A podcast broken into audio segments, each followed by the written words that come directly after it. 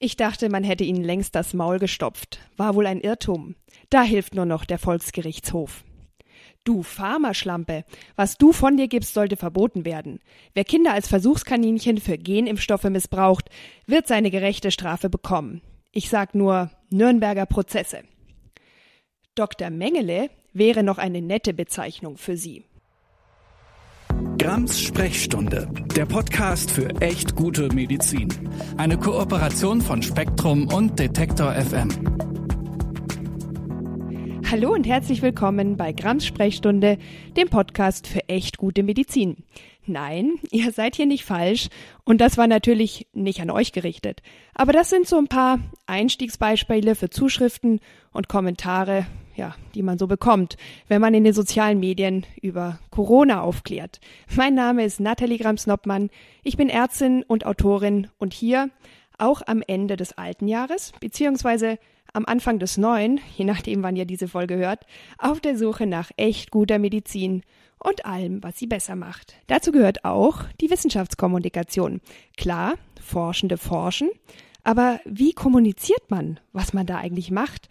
Und wie kommunizieren wir, was sie herausfinden und auch was sie empfehlen oder wovor sie gegebenenfalls sogar warnen? Das mache ich als Ärztin ganz gern zum Thema Impfen. Aber ich habe einen Gast hier, der macht das sogar richtig professionell. Und mit ihm möchte ich über Wissenschaftskommunikation in Zeiten von Corona reden, aber auch über den Hass, den man dabei erfährt. Wir haben ein bisschen Hate Poetry für euch vorbereitet. Hallo, lieber Martin Moder. Magst du dich meinen HörerInnen einmal ganz kurz selbst vorstellen? Hallo. Ja, lieber und gern, mein Name ist Martin Moder. Ich bin Molekularbiologe und äh, habe dann, ja, ich habe am Zentrum für molekulare Medizin in Wien damals meinen Doktor gemacht, habe dort selbst ein bisschen mit Vektorviren herumgearbeitet, habe die selber hergestellt, herangezüchtet, genetisch verändert etc. etc. Und bin dann aber nach dem Doktorat quasi volle Wäsche in die Wissenschaftskommunikation übergeschwappt und das mache ich jetzt. Und jetzt ist halt gerade die Situation die, dass sich äh, plötzlich ganz viele Leute für mein Fachgebiet interessieren, mhm. was mich selber überrascht hat, aber das ist vermutlich der Pandemie geschuldet. Ähm, und, und ja, das heißt, ich habe jetzt ich habe jetzt seit fast zwei Jahren mich mit nichts anderem mehr beschäftigt und bin froh, wenn das irgendwann vorbei ist, dass ich mich um andere Themen auch wieder kümmern kann. Ja, ja. Äh, natürlich bist du bezahlt von der Pharmaindustrie, wie ich auch. Eine der liebsten Zuschriften, die man so bekommt, was natürlich nicht stimmt, um das gleich klarzustellen. Du hast aber einen super YouTube-Kanal, den hänge ich natürlich auch in die Show Notes. Du bist bei den österreichischen Science Busters aktiv und auch sonst ganz viel in Interviews und in den sozialen Medien gewesen. Magst du uns mal verraten, was so deine, ja, ich sag mal zwei, drei absoluten Lowlights an Kommentaren und Zuschriften der letzten Wochen waren? Ähm, ja, also am, am, einfachsten, bei mir ist ja die Situation, die ich lese ja fast nie die Kommentare. ähm, aber ich habe ich hab schon auch gern ein Best of the Lowlights und das ist sehr praktisch bei YouTube, weil da nämlich die Kommentare, wo der Algorithmus erkennt, dass da irgendwelche Beleidigungen oder so drin sind, die werden gleich vorgefiltert und die kann man sich dann quasi gesammelt, quasi gebündelt anschauen. Und ja, das fängt halt natürlich an bei äh, dummes Stück Scheiße bis hin zu der Idiot arbeitet bestimmt für Merkel, äh, Argument, das jetzt wahrscheinlich nicht mehr so zieht, äh, über neuer Weltordnungsknecht und irgendwer, also das sind doch zum Teil ganze Romane, irgendwer hat das als äh, als menschenfeindliche, satanistisch rechtsoffene Kriegsmassenmörderbande der NATO-Nazis bezeichnet. Uh. Ähm, also da habe ich auch ein paar Mal drüber lesen müssen, bis ich halbwegs einordnen habe können, wo das jetzt endet. Aber, aber ja, das sind so, das sind so die Dinge, die kommen oft dann so gehäuft oder geballt phasenweise immer dann, wenn in irgendwelchen Telegram-Gruppen quasi aufgerufen wird gegen diese Kanäle. Also ja. in dem Fall habe ich das mitbekommen, da war das bei die Querdenker gerade recht populär, mein Kanal. Und dann kommt immer so ein Peak an solchen Kommentaren und das zieht dann aber auch wieder vorbei nach ein paar Tagen. Ja, wenn man Glück hat. Wir kommen, noch, wir kommen noch dazu. Aber wollen wir ein bisschen positiver äh, bleiben nach den Lowlights? Ähm, wollte ich dich auch noch fragen, ob es auch irgendwelche Highlights gab. Ich meine, du machst das ja wirklich, ähm, ja, wie du sagst, quasi hauptberuflich. Hast du denn das Gefühl, diese Aufklärung hat auch was gebracht? Ähm, ja, auf jeden Fall. Ähm, also wenn wir, wenn wir bei den Highlights sind, es ist eine meiner schönsten Geschichten bisher mhm. war, ich, äh, ich habe ich hab einen Schnupfen gehabt. Und äh, ich habe auch getestet, es war nicht Covid-19 und war einfach ein bisschen verschnupft, wollte aber niemand anstecken, habe ein paar Besorgungen machen müssen. und bin überall reingegangen. Zu der Zeit war nirgends Maskenpflicht, habe aber trotzdem eine Maske getragen und es sind immer Leute herkommen und haben als erstes gesagt, sie müssen hier keine Maske tragen. Mhm. Eh vielleicht nicht gemeint, eh sicher nicht gemeint, aber es ist mir so auf die Nerven gegangen und ich habe dann auf Social Media geschrieben, weil ich mir nicht immer rechtfertigen wollte, dass ich jetzt eine Maske aufhabe. Ich habe dann geschrieben, der Nächste, der mir sagt, dass ich die Maske ruhig abnehmen kann, dem lecke ich seinen fucking Augapfel ab. Mhm. Und daraufhin hat mich Facebook gesperrt, aufgrund von Aufruf zur Gewalt. Und der Boulevard hat gleich eine Schlagzeile draus gemacht, dass ich gecancelt wurde. Oh, krass. Ähm, ja. Weil ich drohe, Leuten den Augapfel abzuschlecken. Aber das war kein wirkliches Highlight. Ein wirkliches Highlight sind natürlich die Leute, ähm, die einem schreiben, weil es für sie was bewirkt hat. Und da hat man erst letztens eine geschrieben, das hat mir irrsinnig gut gefallen, weil die so detailliert erwähnt hat, mhm. was es war, dass sie zum Überdenken ihrer Position gebracht hat. Und zwar, da hatte ich einen Auftritt in so einer österreichischen Sendung, Stöckel Live hieß das, wo wir über Simpfen geredet haben. Mhm. Und sie war eine stillende Mutter und hat mir dann eine E-Mail geschrieben, was die Punkte waren, die ich dort erwähnt habe in der Sendung, die sie dann dazu gebracht haben, sich trotz des Stillens impfen zu lassen. Mhm. Und das hat sie so konkretisiert. Das war nämlich, dass ich erwähnt habe, dass die, dass es die Antikörper sind, die man über die Milch ans Kind weitergibt und mhm. nicht der Impfstoff selbst. Das wurde scheinbar oft nie so klar auseinandergehalten sprachlich ähm, dass die Impfung im Endeffekt nichts macht, was die Infektion selbst nicht auch machen würde, inklusive ja. RNA in die Zelle einbringen. Und dass man sich, wenn man Sorgen hat, sich immer überlegen muss, was genau ist die Sorge, was ist konkret meine Sorge. Also nicht, dass man das so vage halt, ich weiß nicht und das ist alles so neu, sondern dass man sich ganz konkret überlegt, was ist es denn, dass es mir Angst macht? Sind es sind es mögliche Langzeitfolgen? Dazu kann man dann was sagen. Ist es dieses Gerücht, dieses Elendige der Unfruchtbarkeit? Mhm. Dazu kann man was sagen. Aber, aber solange man das so vage und diffus hält, äh, im Nebel versteckt, was einem eigentlich selbst Sorge macht, solange kann man sich auch nicht wirklich damit befassen, wie man dagegen vielleicht ähm, vorgehen könnte. Und das hat sie geschrieben und dann war sie geimpft und das hat mich sehr gefreut. Also das war definitiv eins meiner Highlights. Ja, das ist total schön. Und ich habe was Ähnliches erlebt, weil es gab doch auch diese unsägliche Diskussion, ob man jetzt besser auf die Totimpfstoffe warten soll. Dabei mhm. ist zumindest der Novavax-Impfstoff ja auch kein klassischer Totimpfstoff, sondern eher so ein rekombinantes äh, Proteinding. Und ähm, eine, eine Frau fragte mich auch, ähm, ja, also ich würde ja so gern warten, weil meine ganze Community sagt, dass Totimpfstoffe so viel besser sind.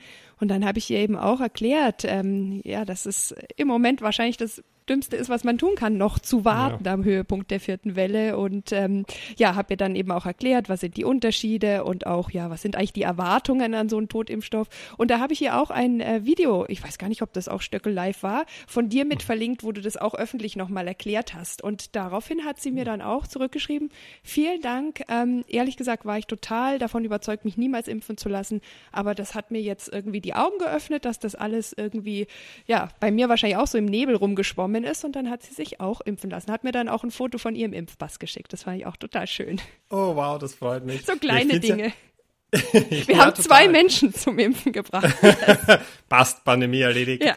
Es, es ist ja gerade mit den Totimpfstoffen, finde ich es ja so interessant, dass einerseits, äh, ich glaube, ich glaube, es hat deshalb so ein, einen positiven Effekt, gar nicht so sehr diese Überlegung, Totimpfstoffe gibt es schon länger, sondern eher die Tatsache, dass man sich leichter vorstellen kann, was denn genau da passiert. Mhm. Wenn man sagt, da nimmt man das Virus, dann macht man das Virus kaputt und das spritzt man rein. Mhm. Da kann man sich so viel leichter vorstellen, was das bedeutet, als wenn ich jetzt von RNA und Erbinformation und, und, und so weiter spreche. Also ich glaube einfach, diese, dieses Bild, das man im Kopf hat, ist viel greifbarer. Ich glaube, dass das einen Unterschied macht. Und ich finde es ja überhaupt, ich finde es ja überhaupt, obwohl natürlich das überhaupt nicht weniger kompliziert ist, wenn man sich anschaut, wie die Immunreaktion ja. dann abläuft. Aber ich finde es ja gerade so interessant, dass die äh, per Definition eigentlich alle bei uns zugelassenen Impfstoffe Todimpfstoffe sind. Ja. Weil ja der lebende Impfstoff definiert ist als, als vermehrungsfähiges Virus und theoretisch ist Moderna, Pfizer, AstraZeneca, das sind alles Todimpfstoffe nach der Definition, die man eigentlich äh, verwendet. Ja. Aber es ist natürlich, eh wie du sagst, es, äh, man, äh, man, man glaubt ja eh nicht, dass es das ist, was es ist, weil wenn man jetzt sagen würde, der Impfstoff, wo man die äh, Erbinformationen ein Baculovirus packt und damit die genetisch veränderten Mottenzellen ja. infiziert, damit man das nachher auf Nanopartikel kleben kann und das mit Adjuvantien in, injiziert, da klingt das schon weniger natürlich, aber das ist halt auch, was der Totimpfstoff macht. Ja, das da ist genau kommt. das, was der Totimpfstoff macht. Ich fand vor allem die Mottenzellen so interessant, so pfui, ja. Aber ähm, es hat halt nicht das böse Genwort mit drin. Ich glaube, das ist schon für viele Menschen auch noch so ein Trigger gewesen, weil halt ja auch jahrelang Angst vor Gentechnik geschürt wurde. Da kennst ja, du dich ja auch gut aus. Österreich, da kennen wir uns besonders gut aus. Ja, ja. Aber wo wir bei äh, Minenfeld-Themen sind, ich komme ja ähm, aus dem Bereich der Homöopathie und der Anthroposophie und ja, äh, Wissenschaftskommunikation in diesen Bereichen ist ja traditionell vermintes Gebiet. Äh, man darf ja nicht vergessen, dass HomöopathInnen auch 200 Jahre lang Erfahrung im Ablehnen von Wissenschaft und wissenschaftlichen Erkenntnissen haben. Äh, ich habe jetzt aber die Erfahrung gemacht, dass die Kommunikation zum Impfen um Längen übler ist. Äh, du kennst ja auch beide Diskussionsfelder. Was fandst du schlimmer und hast du irgendeine Idee, woran das liegt? Wenn du mir zustimmst. Ja, ich stimme dir 100% zu. Also ich kenne ja beide Felder. Ich glaube, ich glaube, bei der Homöopathie hat man den kleinen Vorteil in der Kommunikation, dass es viele Leute gibt, die das thematisch nicht so sehr interessiert. Äh, man kann sich quasi daraus zurückziehen. Ja, man kann sagen, ja, Homöopathie gibt's, weiß nicht, ob es wirkt oder ob es nicht wirkt, aber eigentlich ist man wurscht. Also mhm. diese Option hat man zumindest. Ja. Da gibt's natürlich auch Hardliner, aber das kann man machen, wenn man möchte. Beim Impfen ist es halt jetzt so, äh, dem entkommt man nicht. Also man weiß jetzt, entweder ich lasse mich impfen oder ich muss mit Konsequenzen rechnen, die ich nicht haben möchte. Ja. Ähm, sei es jetzt von Infektion bis natürlich zu den äh, gesetzlichen Maßnahmen, die die ergriffen werden. Also es ist einfach ein Thema, das lässt niemand aus und deswegen glaube ich, ist einfach der Pool an Leuten, die sich darüber aufregen können, ein viel größerer. Und ich verfolge das Thema nicht so sehr bei euch in Deutschland, aber bei uns zum Beispiel, da wird ja wirklich äh, von manchen Seiten radikal gehetzt. Also mhm. wir haben einen, einen Politiker, den Kickel, der behauptet, wir sind jetzt bereits in einer Diktatur. Ja? Mhm. Der Typ sitzt im Parlament. Wir haben von der gleichen Partei eine Gesundheitssprecherin oder ich weiß nicht, was der exakte Begriff ist, mhm. die behauptet tatsächlich bei Corona-Demos, dass auf dass auf den, in den Krankenhäusern nicht so sehr die Ungeimpften liegen, sondern vor allem Leute mit Impfschäden. Ah. Äh, wir haben ja, so was ähnliches einen, hat bei uns die AfD neulich auch behauptet. Oh, also. oh Mann, Mann, Mann. Ja.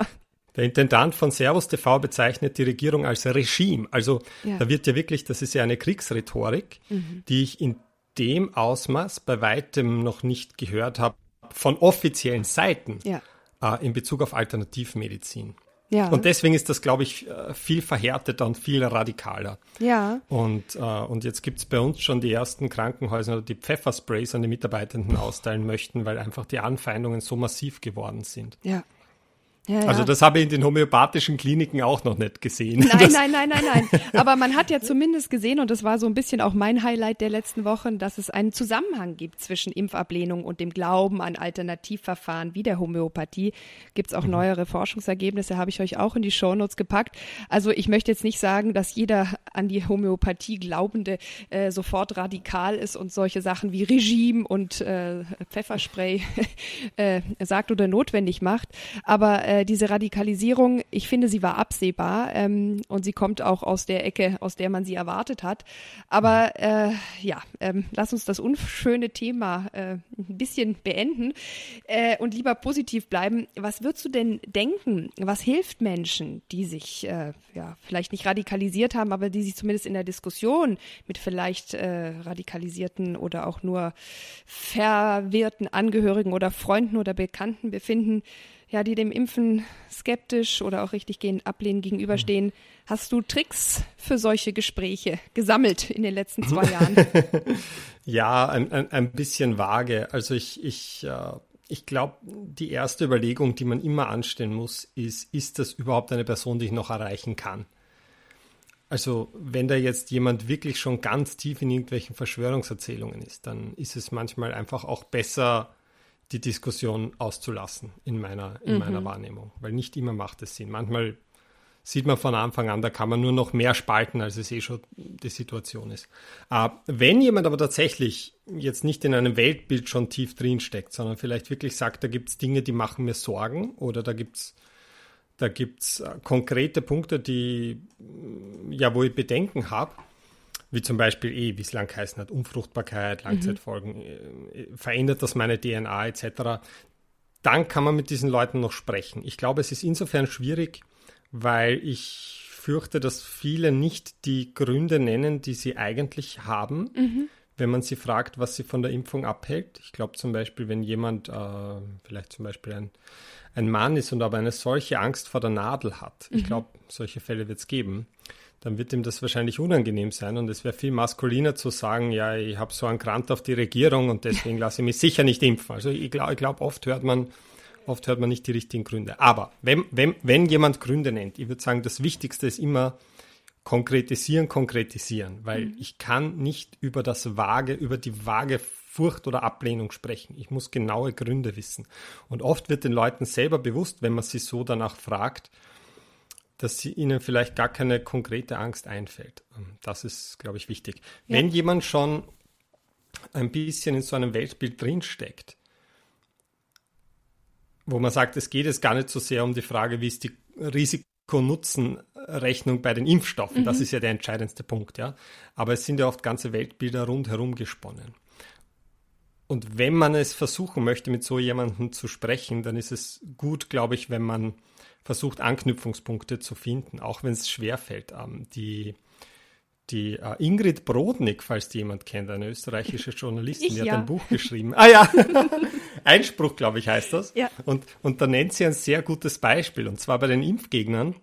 Da ist ja häufig äh, der Bill Gates so ein Feindbild, weil er halt mhm. Impfprogramme macht mitunter in Entwicklungsländern etc. Und da gibt es alle möglichen Verschwörungserzählungen rundherum, zum Beispiel, dass der da die Frauen sterilisieren möchte. Ähm, was nicht stimmt, ja. sage ich gleich dazu. Aber, aber äh, die Ingrid Brodnik sagt, das sind oft reale Ängste, die dem zugrunde liegen. Mhm. Und vielleicht so vorstellbar, wie wir uns äh, im Dunkeln fürchten, weil es ja doch eine Gefahr geben kann. Das heißt aber nicht, dass jemand unter meinem Bett auf mich lauert. Ja? Ja, ja. Ähm, die, die, die, die, die, sie hat ein Beispiel genannt, wenn jetzt Leute Bill Gates als Feindbild auserkoren haben, dann kann das schon damit zu tun haben, dass sie allgemein ein bisschen Sorge davor haben, dass die öffentliche Hand sich aus dem Gesundheitsbereich mehr und mehr zurückziehen könnte und stattdessen diese Lücke von Millionären oder Milliardären mhm. gefüllt werden muss. Von Unternehmen. Und, äh, ja, genau, quasi die Privatisierung mhm. des Gesundheitssystems. Und, und dass, wenn man dann versucht, einen Anknüpfungspunkt zu finden und vielleicht sagt, ich verstehe das schon, dass dich das beunruhigt, wenn Milliardäre das machen, was eigentlich die Öffentlichkeit finanzieren sollte. Aber man kann trotzdem nicht Leuten einfach Dinge unterstellen, die man gar nicht richtig nachgeprüft hat. Und man muss schon fair bleiben und, und, und sich fragen, ob man da wirklich gute Belege hat oder ob das einfach gerade ins Weltbild passt. Mhm. Und dass, wenn man diesen Anknüpfungspunkt nimmt, dass Leute dann oft aufgeschlossener sind gegenüber solchen Gedanken, als wenn man sich gleich strikt gegen sie stellt. Ja.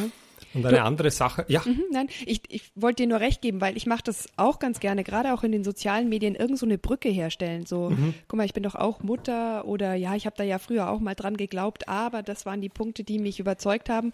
Also ich mache es dann vielleicht mehr auf so einer persönlichen Ebene, aber dieses einen Anknüpfungspunkt herstellen, das wollte ich nur auch nochmal bestätigen, dass ich das auch als einen ganz guten mhm. Hebel empfinde, ohne dass das jetzt manipulativ sein sollte. Man möchte ja, ja. eigentlich wirklich eine Verbindung herstellen.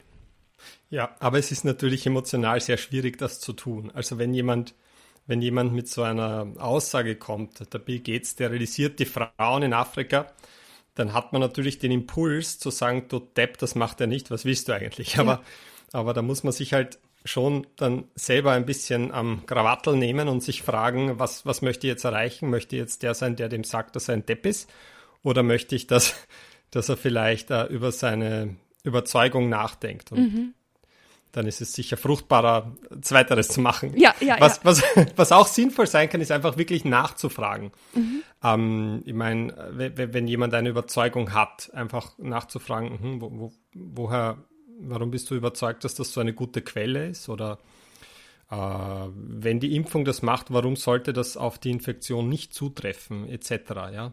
Ähm, das ist was, das ist nicht neu, das hat der Sokrates schon damals gemacht im Athenis. Aber Dummgrenz ist allen furchtbar auf die Nerven gegangen, weil er gefragt hat, gefragt hat, gefragt hat, bis die Leute gemerkt haben, dass sie gar nicht so genau wissen eigentlich, warum das, was sie sagen, jetzt so sein sollte. Mhm. Äh, muss man sagen, ja, möchte ich jetzt auch nicht allgemein empfehlen, den haben es letztlich umgebracht, weil er allen so, so furchtbar auf die Nerven gegangen ist. Aber, aber, aber man kann es im Ansatz machen. Man kennt, man kennt das aus anderen Bereichen auch, wenn man Leute fragt, wie, wie gut verstehst du, wie eine Toilettenspülung funktioniert? Ja. Wie gut verstehst du, wie ein Reißverschluss funktioniert oder ein Fahrrad? Dann sind sie überzeugt, das sehr genau zu wissen. Ja. Aber wenn man sie dann bittet, ein Fahrrad zu zeichnen äh, und sie merken, hoppala, ich kann das gar nicht, ähm, dann treten sie von dieser Überzeugung ein Stück weit zurück und schätzen ihre eigene Position als weniger stark ein. Mhm. Und ich glaube, dass man das mit Nachfragen auch oft erreichen kann, wenn Leute ohne sich in die Ecke gedrängt zu fühlen, draufkommen, ja, eigentlich weiß ich gar nicht so genau, warum ich diese Überzeugungen habe. Mhm. Aber da ist halt auch wichtig, dass man das aufrichtig und ehrlich tut und nicht so mit einem, na, warum glaubst du so an Schmarrn, ja. sondern, sondern, nicht ja, Suggestivfragen stellt. Genau, genau. Ja, das, das, das, der Punkt, über den wir jetzt sprechen, ist ja der, wo man schon irgendwie in einem Gespräch ist. Da ist man ja schon unglaublich weit gekommen. Äh, das darf man ja auch nicht vergessen. Da hat man ja schon ganz viel Positives erreicht, wenn man überhaupt miteinander redet. Sehr mhm. viel häufiger passiert es ja, ähm, dass man sich so ja, auf der Metaebene begegnet. Also zum Beispiel, du hast ein Interview gegeben oder ich habe was auf Twitter gepostet und dann kriegt man eine Mail dazu, irgendeinen ganz, ganz bösen äh, Kommentar oder ja, bis hin zu Morddrohungen, was immer äh, sozusagen da ist. Und dann ist es, finde ich, sehr schwierig, ähm, weil die Sache schon ähm, erstens keinen persönlichen Kontakt eigentlich hat. Ich habe ja nicht zu dieser Person gesprochen und sie hat auf mich reagiert. Ähm, und zum anderen ist es ja aber auch so, dass dass diese Emotionalität dann schon so hochgebürstet ist, dass es ganz schwierig ist, zu einer gewissen Sachlichkeit zurückzukehren. Ähm, einfach um mal so ein bisschen auch ein Beispiel zu geben, was man da so kriegt. Mal ein bisschen was haben wir schon erzählt, aber hättest du noch ein paar äh, Beispiele für besonders nette Zuschriften, damit man auch mal merkt, wie schwierig es ist, von da wieder runterzukommen und irgendwo hin, wo man wirklich so miteinander reden kann. Ja, es ist schwierig. Also es gibt, es gibt welche, die amüsieren mich und es gibt welche, die sind besorgniserregender. Also irgendjemand hat mich mal bezeichnet als einen Liveball-Toy-Boy der Industrie. ähm, wow. Sowas freut mich dann sehr und sowas poste ich dann auch. aber, aber es gibt natürlich auch unschönere Dinge, ja. Gerade wenn das so in Gruppen wie der Attila Hildmann hat gegen meinen Kanal aufgerufen, ähm, etc., die Querdenker und so weiter, dann kommen natürlich auch unschönere Sachen. Mhm ähm, zum Teil auch bedrohliche Sachen. Und ich persönlich habe da halt diese, ja, diese total simple Strategie, die vielleicht auch sehr dumm ist, sehr naiv, ich weiß nicht, aber für mich funktioniert es hervorragend, einfach so gut wie nie zu lesen, was da kommt. Mhm. Und, äh, und, und wenn ich es lese, dann gern gesammelt, eben wie auf YouTube.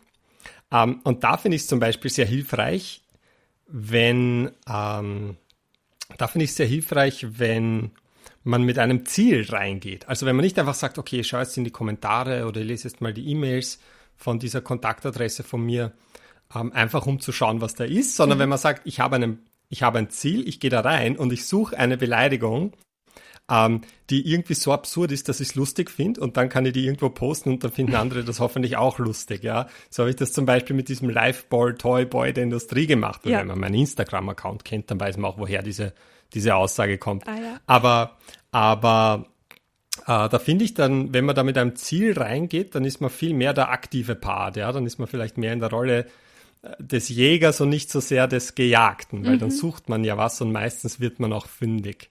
Ja. Ja, da muss ich leider sagen, also humorvolle Dinge habe ich selten bekommen oder solche, hm. die, ja, doch manchmal, äh, das poste ich dann auch auf Twitter, aber ich kriege öfter so Sachen so, keine Ahnung, zuletzt war so, sie warnen vor Impfgegnern, ich warne vor Nathalie Grams, die mit ihren Stasi-Methoden zum Impfen zwingen will. Ein Und, bisschen lustig finde ich das schon. Ich meine, es ist natürlich eine Tragödie. Ja, es ist aber. so, es hat auch oft so, so diese Buzzword-Ansammlungen sind manchmal ein bisschen irgendwie dann doch auch wieder lustig, ja.